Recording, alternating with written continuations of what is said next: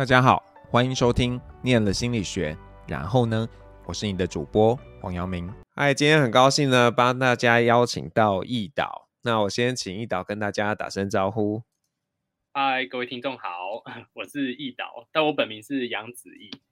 呃，所以呃，易导顾名思义是真的是导演吗？哎，是的，对，那个我之前我在美国读电影研究所的时候，我就是读读导演组。对，所以我现在，我现在现职也是一名广告的创意导演，然后影视编剧，也是影像导演。嗯，那怎么样从心理学转换到这样子的一个行业啊？哦，这个问题问的很好，因为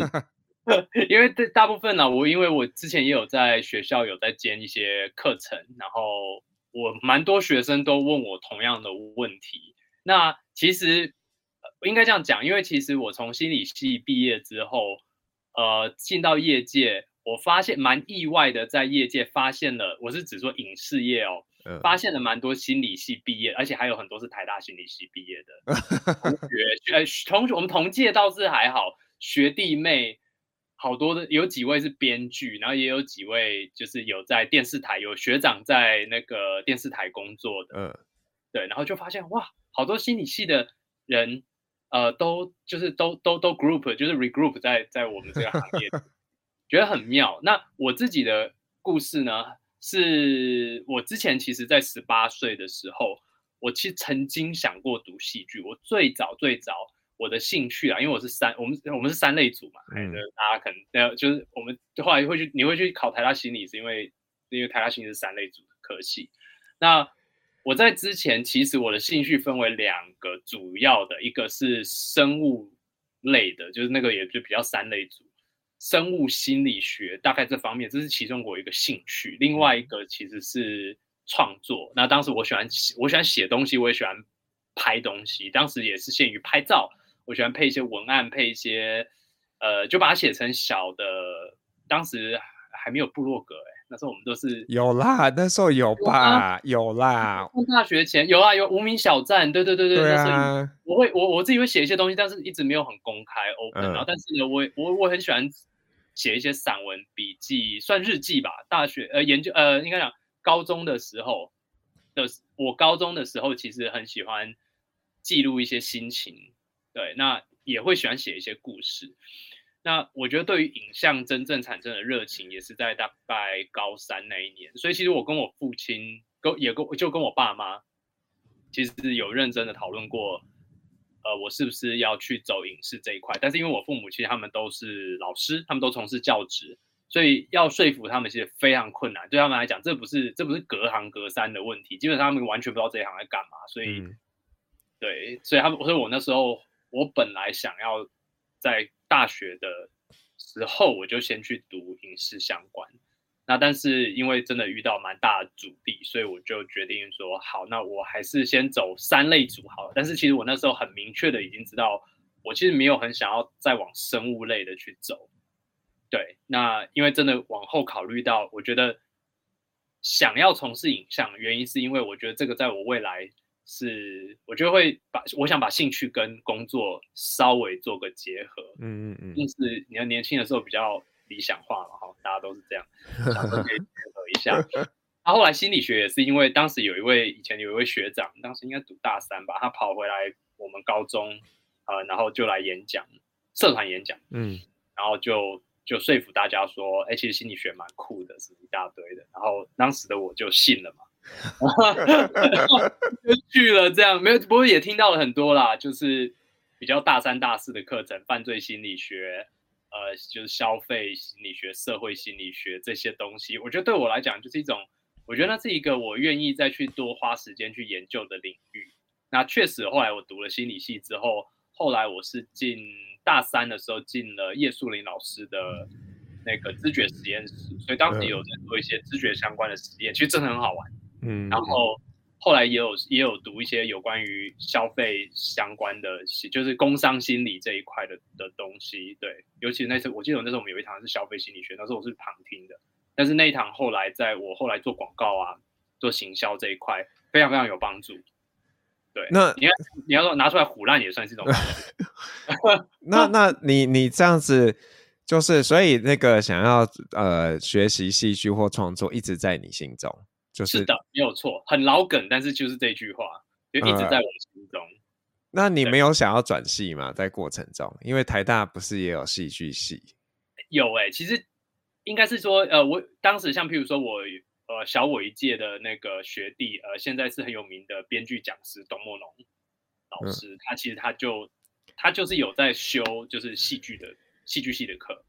对，那当时我因为我想的，我也不是因为台大戏剧是在教表演舞台，哦，OK，在舞台，这个就不是我的一个 focus，所以我后来大三大四我就常常我自己买一台 DV，就真的到处乱拍东西，然后也帮社团拍东西，嗯、也自己拍一些很鸟的短片，you know whatever，但是就是那时候。就就会想要，当时想创作是这一块，但我明确的知道台大没有这个科系，嗯，台大也没有这样子。我要修的话，我就要去修艺大的艺大的课。那我确实毕业之后，后来我有去修北艺大的进修推广部的课。那呃，当时就也有接触到一些业界的老师，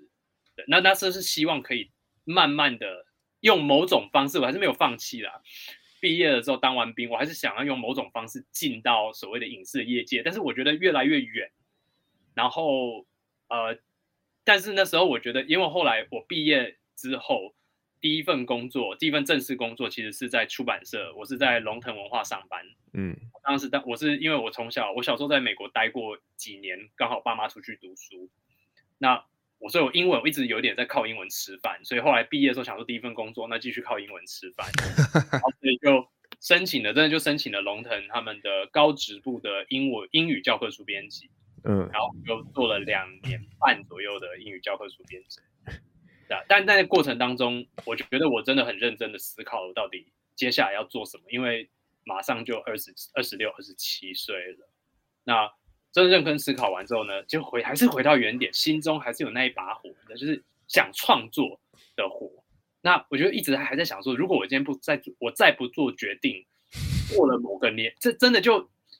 对，而且那时候我很感谢我的。那时候北艺大那时候进修推广部的老师就是杨顺清老师，顺子导演。那当时他真的是我的在台湾这边的一个启蒙恩师。那他就告诉我说，如果你真的很想要这一行，就像他们一样啊，如果很想要在这一行，无论如何你都会想进来的话，那他说，那你就是过了几年，你还是会再想进来。所以你无论 你如果真的是这样，那你早一点进来是好事啊。那但是有两条路，一条路就是做比较学徒制的。呃，就是要也从头开始，制作助理啊、美术助理啊、摄影助理啊这种的，呃，导演助理，如果你运气好的话，你就会慢慢的爬上去那个 rank。然后以前的话可能要八八年、十年，现在的话都很快，现在可能四五年，听说就有人就会升上去当，比如说比较小的案子制片啊，这些都有可能。那这是一条路，另外一条路，他说你也可以，因为他知道我英文能力还不错，就说那你也可以出国镀金，对，但是你要先拿很多的。金去镀金，就是人家要给你镀金，那个金是要自己准备的，这样子。嗯嗯嗯。所以，对，所以，但但我那时候是有考虑啦。那我就很认真的去找，那时候龙腾也差不多做到第快要到第三年了。那我就说，好像要去申请，我想申请学校。那所以我就真的很认真的去搜寻哪些学校的门槛我可能挤得进去，哪些可能还勉强是在美国的前五十大，就是我我就。你如果今天是某一个，譬如说呃州立大学跟什么，我估计我比较难说服我爸妈说我想要去读，就就是他们也会觉得你要嘛，你就是去读你认真的觉得好一点的学校，嗯、有更多机会认识更多人脉，啊诸如之类的。然后重点还是一直，我还是得跨过我爸妈那一块，就是因为我觉得我们我很我你说我叛逆吗？算，但是因为我是老大，所以。你说我真的有办法很叛逆，好像也没有。那我一直在找一块一个方式来跟我爸妈沟通这个，就是我想要做影视这件事。但是我觉得最终他们是放弃了啦。其实他们最终是觉得说，呃，好像我如果不是我不让他去读的话，好像接下来这一辈子就他们会被我念一辈子那种感觉。嗯，所以最终你就成功了这样子。对，算是这样。然后，但是也有些也有条件，就是我只能够选两年的 program，不然的话我一定没有钱。因为两年 program 算起来也是三百多万，嗯，对，那三百多万的话，那这三百哪来呢？呃，有存一些，呃，有政府可以借钱，嗯啊，肯定借了，贷好贷满。然后爸妈那边就是看着看每个学期的状况来想尽尽可能的 support 这样子。对，因为我父母其实我他们也是有教育基金的概念，但是教育基金跟出国读电影其实这是两个概念。数字是两个概念。如果你出国念心理学，那个就是教育基金了。我想，对对对对，因为因为出国读心理学，你就对我跟我妈那时候讲的话一模一样，就是说你出去的话，多多少少你可能可以申请到一些奖学金，因为毕竟、那我现在是从另外一个领域跨到电影，虽然说美国的电影研究所大部分都是从别的领域跨进来的，嗯，真的是这样，他们本科生反而所谓的本科的学生本来没有也就没有那么。就大概三分之一到一半吧，啊，大部分其他的一半以上其实是别的领域跨进来的，对，所以后来我就我运气蛮好的，因为那时候有几个学校真的有回绝我，那有些讲话蛮难听的，因为我那时候我的作品真的没有很专业，大学的时候做的东西就都是这个样子。那但是有一间学校就是后来我去读的，呃，迈阿密大学，呃的电影研究所，他们现在改改叫做呃电影跟那个互动媒体研究所。那后来他们就有接受，就是我因为他们蛮喜欢我提出来的一些故事跟创意的 idea，对，那所以就后来我觉得两年的电影的就是学术的生涯，因为不要讲学术，入行的就其实就是从迈阿密大学的电影研究所开始读，所以这个是比较实务上的吗？还是说是真的是一些呃电影学理上面的一个学习啊？我觉得每一个电影学院他们都有这两种教授嘛，就其实跟台湾的学校一样，就是学理派有学理派的那些老教授，就是很明显你知道，因为他们在业界就是没什么在挂作品，要在在拍作品或者是名字挂在作品上面。那有另外一派更多是兼任教授型的，或者是嗯，就是那种夜师，对对，夜师，嗯，那些就真的是很重磅，像。但是也不一定，像我们学校其实是有一个内聘的老师，他是编剧，他是好莱坞的编剧，一个很有名的女编剧。那像之前《沉睡魔咒》其实就是他其中一个作品，对，那就是安吉丽娜·裘丽演的那一部。那那个后来我们也有一个很，也是有一个制作人，他有来我们学校开制，也是夜师兼职的那个，他是好莱坞独立制片制作人，独立电影的制作人，非也非常有名。那还有一个夜师。是很短期课程，就是开那种六个礼拜那种的。他是 Michael Bay 下面的执行制片，或者是美国叫制片经理。嗯、对，他那课超硬，有够硬，但是都是学长姐说一定要上的课。对，那当然很多的教授也是那种理论派的，比较学究派的。对，那我们自己当然就像所有的台湾的科系一样，学长姐自己会留下一些建议啦，就是说哪些课你们可以上，哪些课怎么样。那我很幸运的是，迈阿密大学本身。电影研究所，它的它有它除了有电影跟电视这一条路，电视是有一个很有名的电视编剧，也有在我们学校教。那另外一条是纪录片，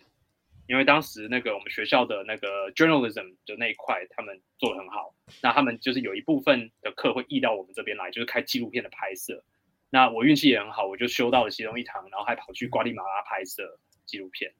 所以我后来毕业的时候，我就多了一个 know how，就是拍纪录片。那刚好这一块一直延伸到后来，其实我能够得到，因为后来我在二零一八年是变成那个 Discovery 的那个合作编导。那有一块原因就是因为我之前有纪录片相关的作品。嗯嗯嗯。所以念完之后路很顺利嘛，就是 工作的路。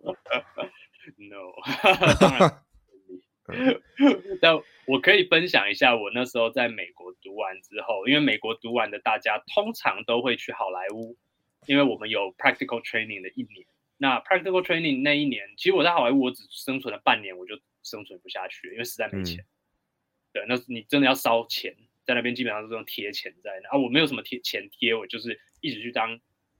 production assistant，就是 PA。那一直去当 PA 的时候，其实那个没有什么钱，一天五十块、一百块美金的。嗯，我光 rent 在一个月在 LA 就是一千块了。嗯，基本上，对啊，就而且那时候，其实我出国前我还我当时结婚，跟之前的前妻结了婚，然后后来去了国外，他也跟着我出去。然后我觉得这整个读书加上我实习的那一段，其实对于就是对于就简单来说，我觉得就对于感情上是有伤害的。OK，好，所以应该讲说我们那时候也不够成熟。那其实我觉得可能，因为我觉得读这读影视这一行，你是真的要很执着，因为大部分时候，尤其在你前期在进入行的时候呢，你是看不到什么希望。嗯，对，因为像我们在好莱坞就很明显，基本上尤其是华人在好莱坞也是被比较被歧视，或者是说比较不不愿，就我们不太会得到一些机会了。对，到现在都还是嘛。哪怕你 A B C 讲话是很像我我我自己就我想我的口音已经很美国了，嗯，就是我的口音很像美国人，他们大部分都认为我是 A B C，即便是这样也没什么，就是他也不会把太多的机会先给到你，嗯，我觉得那个就是美国的生态。那所以我当时在那边半年之后，后来就回来台湾了。然后回来台湾的时候，那时候其实我那时候运气也很好。其实我回到台或我回到台湾的。第一份的工作其实就是进了一间制作公司，然后那间制作公司那个老板他在上海其实是有分公司的，虽然说分公司业务是台湾的五倍的量，嗯，对，就感觉分公司变主公司了。对，然后然后后来就因为上海需要人力，所以当时他就问我，然后我觉得我到现在吧，学生如果有在问我说有什么建议啦，会给他们说在职涯上，我就会说，如果今天有人要你去做一件。去一个你不熟悉的地方，做一件你不是很熟悉的事情，但是那件事情对于你未来职涯训练、职业训练是重要的，或者能力的的的的培养是重要的，所以你就答案就是要或好，对对？对，就是我觉得这件事情，尤其是趁年轻的时候呢，你的成本跟什么付出相对少，你的精力跟时间相对多的时候，答案当然是要。所以我那时候我很感谢我自己，其实我答案是要。虽然说那时候刚好是人生当中经历一些乱七八糟的事，但是我说要，所以我去了上海，后来又去了广州、北京，我倒没待，空气真的太差。但是就是这两个地方我待了好几年，然后也因此就认识了一票在大陆做影视的一些朋友。那当然有我一些同学啊，从美国毕业。哎、欸，那那那个时候大概是几年前呢？二零一三年毕业的时候，好莱坞混了半年。二零一四正式到上海。嗯，所以那个时候可能他们的制作水准可能还没有台湾那么好，还是已经在追上来的。已经在追上了。其实我老板他们之前是二零零六、二零零八那一段时间，那个时候去中国大陆是最优的时候，因为那个时候。真的只有台湾人能够在那边开制作公司，嗯、或是或香港人，香港人也 OK。对，但是以上海来讲的话，比较多台湾人在那边，那边真的是满街的台湾人。那去那边的时候，刚好因为他们技术水平都没有还没有上来，不管是、嗯、呃就是动脑的部分还是动手的部分，其实都还没有上来。所以那时候台湾真的那时候广呃上海四大制作公司广告制作公司都是台湾开的，台湾人开的。但是后来。我去的时候已经到达一个高峰，那时候我们公司业绩也是也是蛮高峰的，以以制作公司来讲，其实挺惊人的。对，那但是那时候真的二零一四、二零一五就高峰了。那个时候我觉得全面很多的技术层面，呃，大陆那边也都上来了，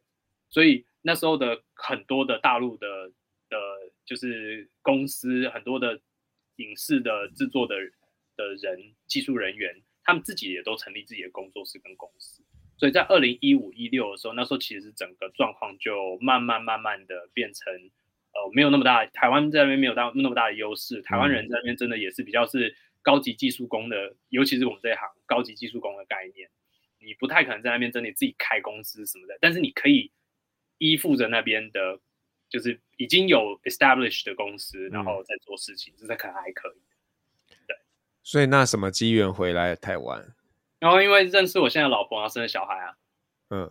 对啊，然后那时候就我觉得就不管是讨论在哪里生，或者是教育这一块，其实我跟我老婆虽然是她是大陆人，她是四川人，但我们两个的共识都是台湾好一些。嗯，对对，就我觉得至少在这一块有共识，所以我们那时候是决定就是回来。那一回来，我这边就马上就因为我要回来台湾了嘛，我就要启动这边的。要想要能够 break in break into 台湾的这个 industry 啊，如果我们能够称呼台湾有一个 industry 的话，因为这件事情在 投行里面大家也都很爱讲，就是台湾其实不构成一个产业，对啊，嗯、但是呃广告产业是有的，那影视产业一直都在比较边缘 struggling 的那种状态，那我觉得回来之后呢，我也是因为我很我是我自己是对于影视写故事说故事这一块是非常的有热忱。那但是有热忱到了三十几，当你有家庭跟小孩的时候，跟任何行业一样，你都要很很理性的去想，你到底能不能把它换成现金？嗯，对。那对我来讲，我当时入行的时候有几个选择嘛，就从。呃，大陆回来，因为我有我广告这一块，当然台湾这边慢慢慢慢的认识一些客户啊、公司啊什么的，我我可以接轨一些东西。但是我觉得就影视纯粹的影视行业来讲，电影电视剧这一块，其实我还是要有一个入行的一个角度。对，那这个角度肯定不是导演。所以如果今天有在听的听众朋友在听说，说哦，我就想做导演，我想哦，对对对，我想满街都想做导演，不是只有你，不好意思，大家。我想做导演，然后很多学生真的跑来找我说：“老师，真的，我觉得我有个理想，就是我 看你这样，其实我的理我的理想也是想当导演。”然后想转过去跟他讲说：“对对对，路上有一千个人的理想也都是当导演。嗯”对，所以也就来了，你要靠什么东西爬上去？因为导演在西方比较像是一个职位，在台在在东方比较像是一个一个荣誉的称号，就是。嗯你到了一个高度，你才能够成为导演，或甚至说你明明就可以当制片人或当什么，很多人就说我要挂导演。对，所以即便你没有真的在 do 那个导演的 work，你还是会挂导演。那因为它是一个荣，它是一个勋章称号，比较像这样，大家都要这个东西，所以你凭什么上去当这个东西？在在东方的思考是这样，在国外是比较像是我要怎么去得到这个职能，然后让我可以去做这个工作。那台湾的话比较像是我怎么爬到一定的高的位置，然后就把导演的头抬头抓到了。嗯嗯。那所以在台湾你不太可能你的目标是成为 导演，所以不 呀。所以 但是你可以去想我要怎么去往上爬，你要靠什么？然后反正每一行都有不同的可以爬上去的技术人员。那呃我们这一行有几个嘛？你要走美术灯呃美术美术相关的可以，你要走摄影相关的可以，也都是蛮行的职业。你要走制片制作相关的也可以，那还有一个相对比较冷门的，其实就是编剧，因为编剧它的技术含量相对高。对，那但是我刚好我对于这一块是有有热情的，然后我也是，当然有知道台湾编剧超血汗的，这个大家都知道。但是我就会我就觉得说，我就决定说，其他的我我想从编剧的这个 angle 去切入这个市场。然后去创造需创造需求，去得到一个认可，然后因此我有可能把我的这个技术能力换成钱。嗯，对，他的思维其实是这样子，我觉得是蛮 practical 的一个思维了。对，这个当然也是有请教过一些前辈啊，然后一些朋友，行业的朋友，然后所以我就要开始做这件事。那这件事真的不容易。那我觉得我在我比较大的突破吧，我之前在二零一八年的时候参加一个就是汉朝办的，就是台湾现在。几大制作公司之一嘛，对，就是茶金的制作制作公司，然后、嗯、呃，谁是被害者之外，他们就一直有在产新的 IP。那他们之前办一个叫做野草计划，就是让它是一个 pitching contest 而已，它只是在 pitch 故事，所以你有三千字的大纲加人物介绍，你就可以 pitch 你的故事喽。啊，我很幸运，那时候第一届的时候呢，我的故事就就有得奖。对，那他后来虽然在 development 开发的时候没有那么顺利，但是我觉得那个是一个让我进业界的，就是第一个第一只脚伸进去的机会。嗯。后来第二只脚就是去年前年，刚好因为疫情的关系，疫情真的案子变少啊。我觉得案子变少，我们这一行尤其是编剧啊，就就是没事就是写东西吧。然后我就写了剧本，也是写了一些故事 idea pitch。然后去年的话，也是在当时在拍台北。呃，拿到一个剧本奖，同剧本奖，那时候是陈玉勋导演办的。然后另外一个是亚洲说，也是一个 IP 开发公司他们在办的一个比赛。然后那个也我们提了一个台湾劫匪片，然后那个也得奖。对，然后那个得奖现在正在 development 正在开发，然后是已经签了合约，然后正在就是我就简单来说，我这个这个故事我就已经成功的把我的技术正在转换成钱。嗯，对，所以有在这条路上。呃，然后大概我目前的状况是这样，后面当然也有一些案子正在继续 develop 跟开发，广告也有持续在做，节目这一块我有在涉猎，因为以前也也有参加节目剧组，跟也有策划过节目，所以大概是这样的状况吧，以目前来讲。所以呃，这样问不知道会不会不礼貌，就是呃，是不是因为可能每一项的收入都还不够多，所以要拼装的去去做，还是说其实都是有兴趣的事情？那既然有机会，就会去做。我觉得，我觉得是你讲的前面的那一个，就是因为在在台湾啊，就不止这一行啊，很多行业都是你光靠一件事情你是没办法存活的。嗯，对，所以包含像我们台湾的制作。公司的人吧，大家都是都还蛮，嗯，怎么讲，都还蛮多功能的，都还蛮 都还蛮有才艺的。就是你其实一哎，摄影师一转过来，他也可以当制片了，你知道吗？就是嗯，这种这种事情在国外真的蛮比较少见，真的就是那种很低阶层的，比较比较 low level 的公司的人，他们当然是都都要会样样样样通，样样松。在台湾不是，台湾是样样通，也不要样。样样都要会，而且样样都要通。嗯，对，那所以你不可能也只有靠一个工作来让你有，就真的，我觉得这跟市场有关，这个也跟台湾本身就是很多职位都是被 underpay 也有关。嗯嗯嗯，那这个也是一个恶性循环。对啊，那我们我之所以会有这么多不同的 title 或者是在做不同的事情，确实就是因为这样。因为如果今天我是在，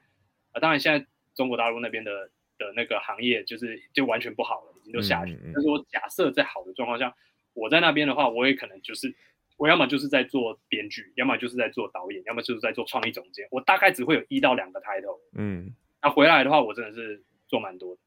对，对那那你自己觉得，就是心理学对你在做现在的事情有什么影响？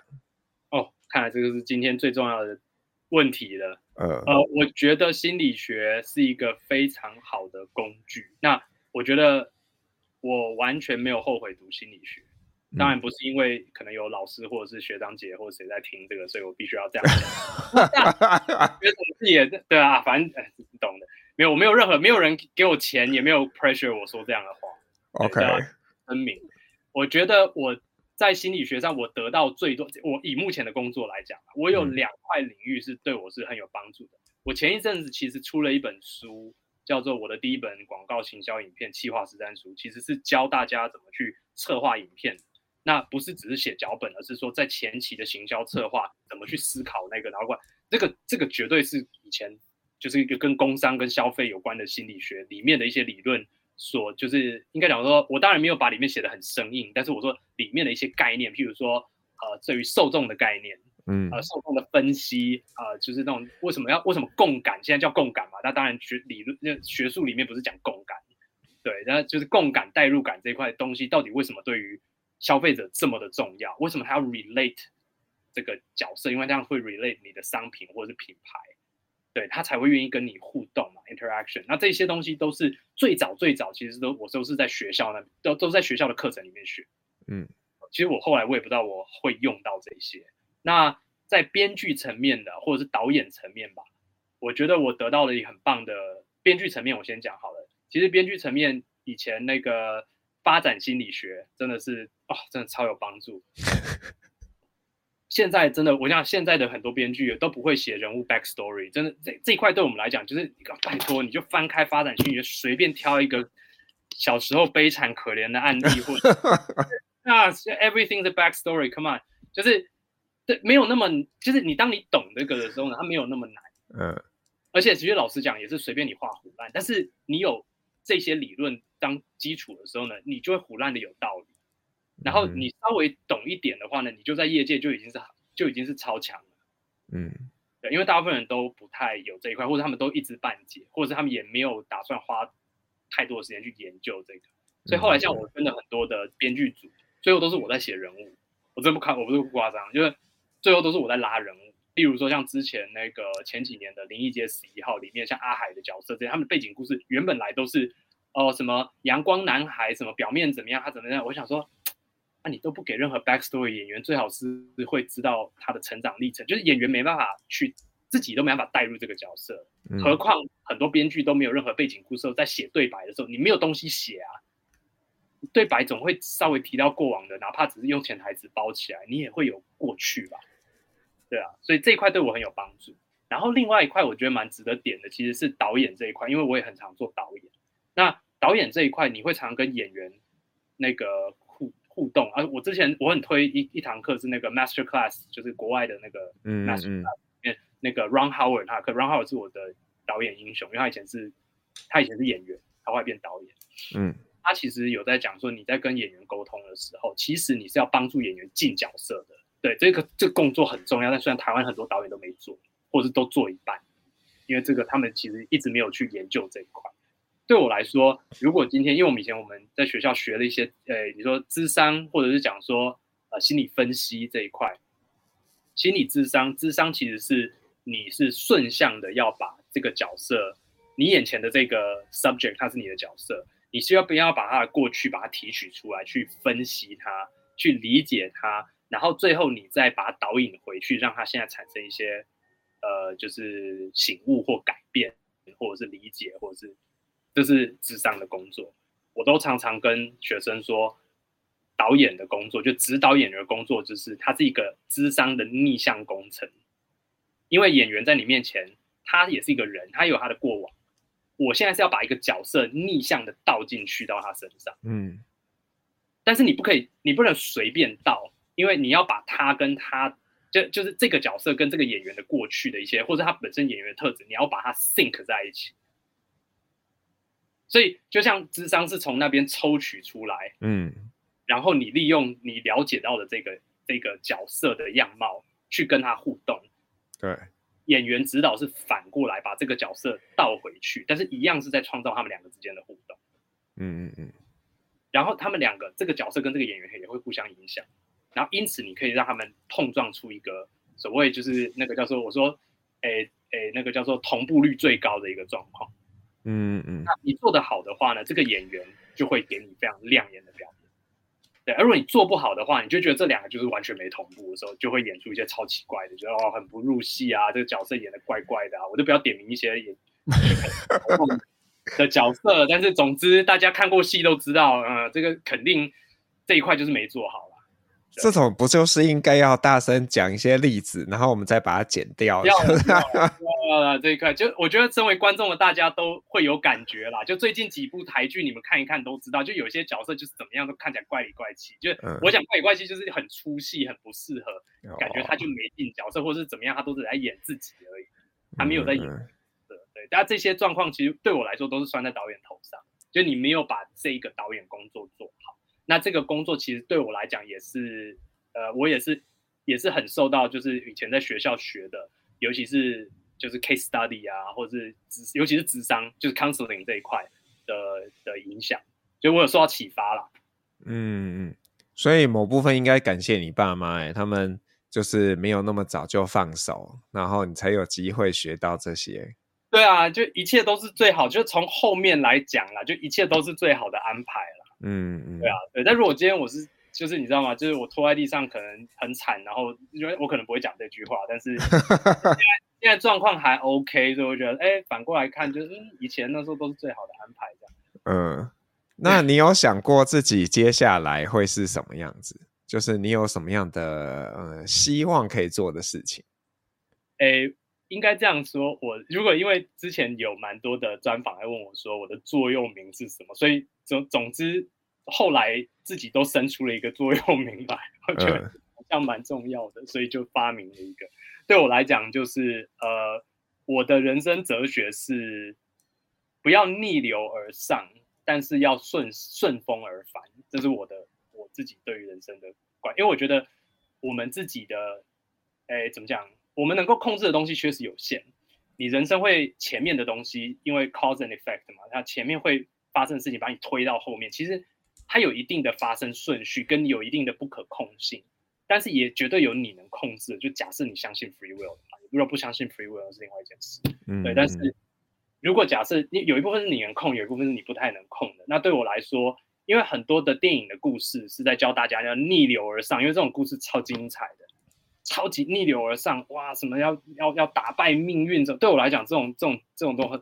实际活过了，大概。快要一半了吧，就是就觉得你会觉得说啊，这是这是不这是剥削，你知道吗？就是你就逆流而上，这根本是苦难的。那你逆流而上的人百分之九十九都已经挂点了，好不好？这怎么可能？嗯，对啊，就所以实际上我我觉得最 practical 的一个建议反而是顺顺风而返，就是不是呃、嗯、应该讲说不是，应该讲说不是应该叫怎么讲？嗯，不是随波逐流，而是要顺风而返。对，因为我觉得有很多的孩子现在他们也都是比较没有方向，可能是属于像厌世代啊这，而且他没有方向啊，没有方向，往往真的就会变成随波逐流。那我觉得随波逐流真的很浪费时间，很浪费生命。那我觉得，其实如果你今天有在生活当中，在你的职业追求当中，在你开发兴趣当中，你有找到那几个火花，就是可能像《灵魂急转弯》里面那个电影里面在讲的，嗯嗯，你有找到你的那个 spark 跟什么时候？其实你有抓到，其实你就已经有方向。那你说那，但是我现在处于一个位置，我什么都，我什么都没有，我觉得距离这行业很远，然后我任何的技术或什么都没有。啊，这怎么可能的？对对啊，就像我当年我在坐在龙腾的办公桌前面，我那时候基本上也是等于什么都没有啊。我有个破 DV 在那边拍东西，对啊。但是当你找到一个东西，你是真的会想做的时候呢，很可惜啦。但是很就是一样的，就是就是灵魂急转弯里面那个那个那个在讲那个嘛。当你找到那个 spark 的时候呢，其实你就有一个方向了。那有一个方向的时候呢，人生当然那个路不是不一定很顺，所谓的顺，就讲顺也很怪。你到底预期到底你的路会多顺？嗯，就是你人生总有很多的故事转弯处。那我觉得每次到了一个转弯点，你总会有一个路口要你选的时候呢，你每次做的选择，按理说都会让你更接近你的那个 spark。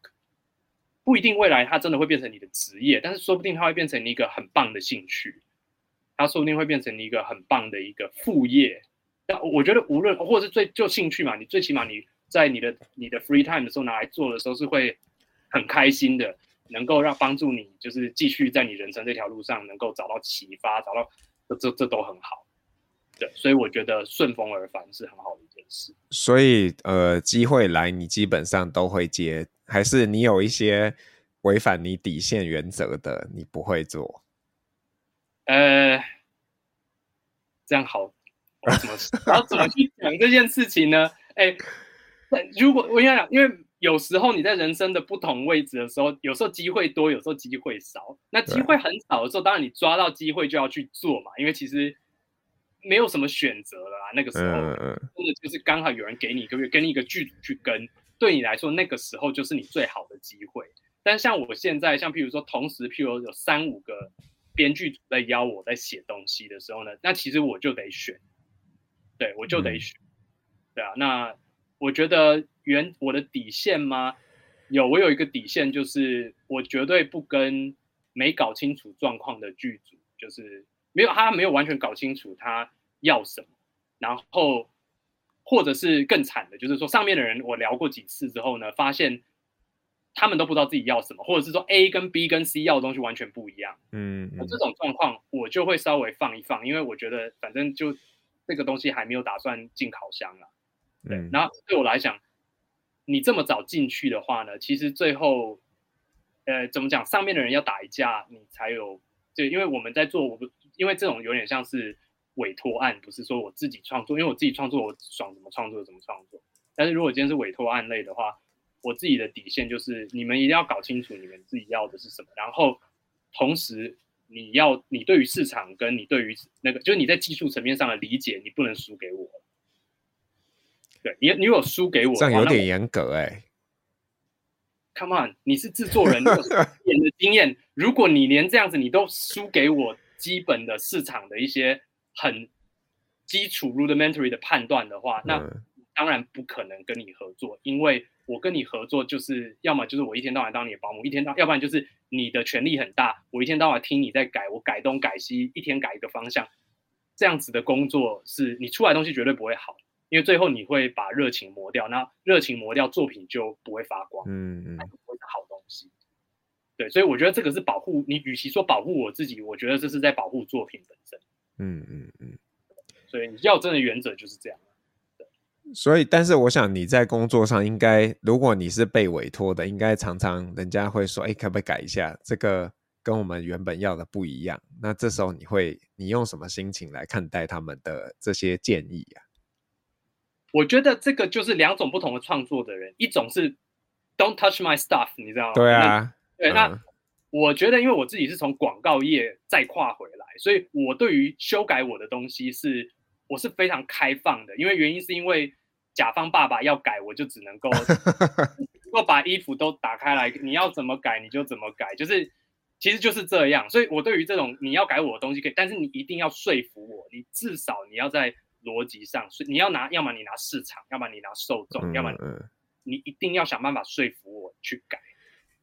对，那我遇过一个比较扯的一个，就是他说不过我了，然后他就叫大家投票。然后这这一点哈，我就都都不点名的状况下，我就觉得这件事情我真的是，我真的到现在我都很难释怀，因为对我来讲就是，这这是台这是什么？这叫台式民主还是叫就是？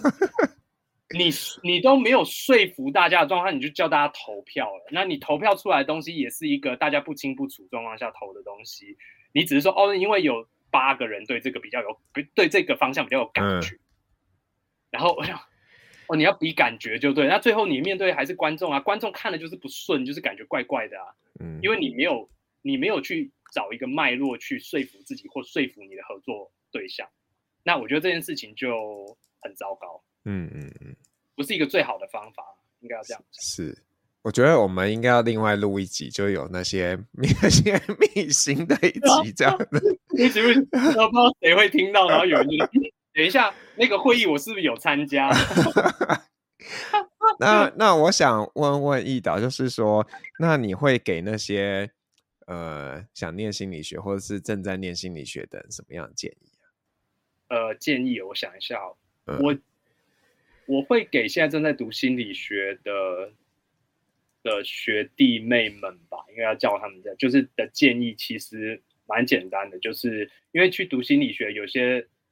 是你其实知道为什么你去读，你可能已经有一个比较明确的目标，无论是后面要当 HR 也好，或是你会想要走心理师这条路，或咨商师这条路也好，我觉得那很好，对。但是如果你今天你还没有，你还不清楚那个的话。就是说，你到底要干嘛？或者你越读越觉得，呃，这个东西好像不是。我觉得你不要太早放弃心理学。嗯，就是心理学里面有太多你可以挖的东西。然后我觉得大学，如果尤其是大学时候的你，如果你还在心理学的这个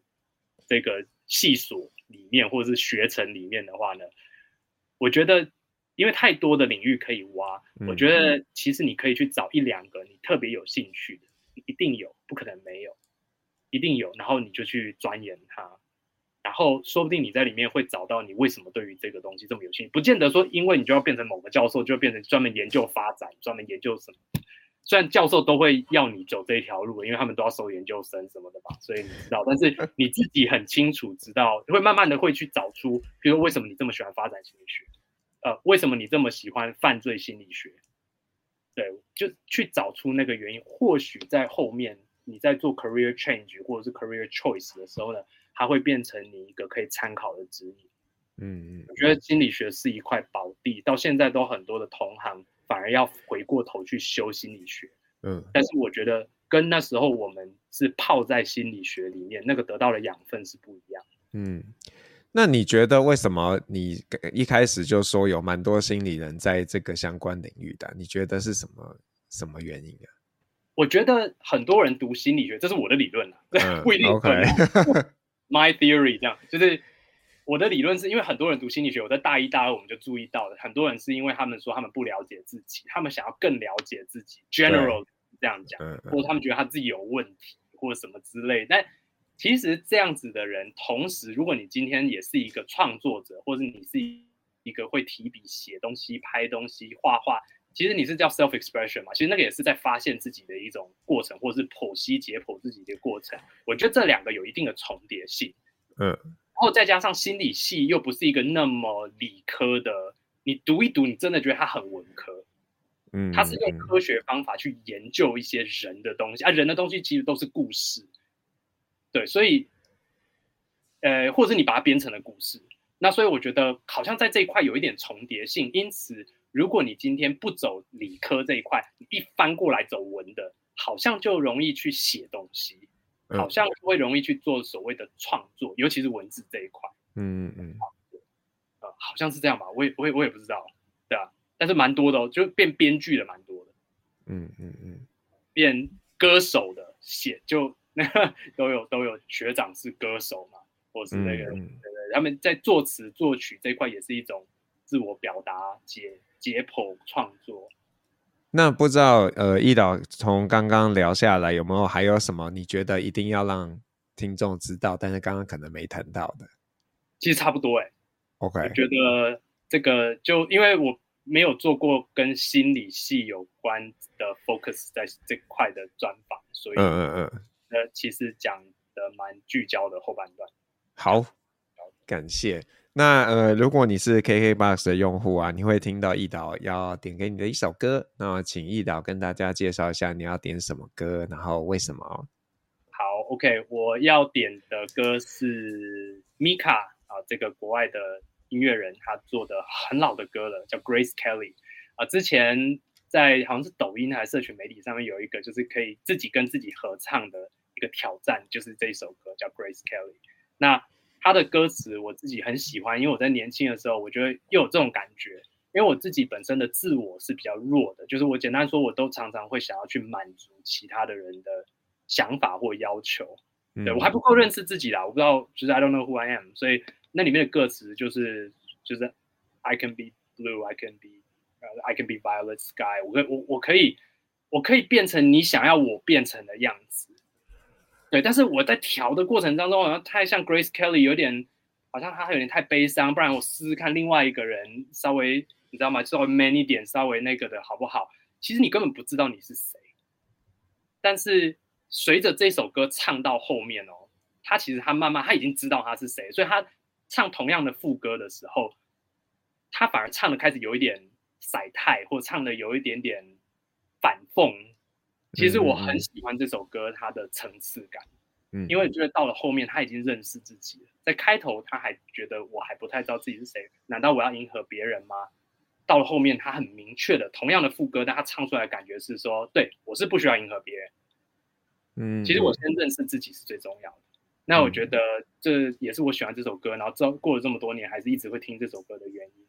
就是因为我觉得现在的我更像后半段那首歌。在诠释的那种感觉，其实我认识的是，我已经认识自己了，我也知道我喜欢什么，不喜欢什么，我就是我可以 make 一些就是 active choices 来决定我的人生往什么方向，然后成为什么样的人，跟谁合作，或甚至我说我应该要保保留我自己的时间给谁，或是给哪些案子。我觉得这些都我不用那么的去迎合别人了。嗯嗯。哦，那我觉得在人生不同的阶段，你当然会有，像你刚入入某一个行业，你当然多多少少要比较迎合一些是状况或一些人。是但是，当你越摸清楚你是谁的时候呢，我觉得别人也会看出来。看出来之后呢，他也会比较 respect，因为你都不 respect 你自己，你都没有尊重你够尊重你自己的时候，别人是不太可能尊重你的。对。嗯，所以摸清楚自己是谁，不是当一个小傲娇，不是，但是摸清楚你是谁是非常重要的一件事。我、哦、真的要给蛋叔哎，你知道吗？就是有时候真的，我、嗯、就做自己就好了。所以就是 I don't care about anybody，就那种感觉。我觉得你你好像走错方向了。真的小傲娇，好好笑。好啊，那我们就呃，谢谢易导今天跟我们聊了这么多，谢谢，谢谢拜拜。拜拜。我是黄阳明，我们下次见喽，拜拜。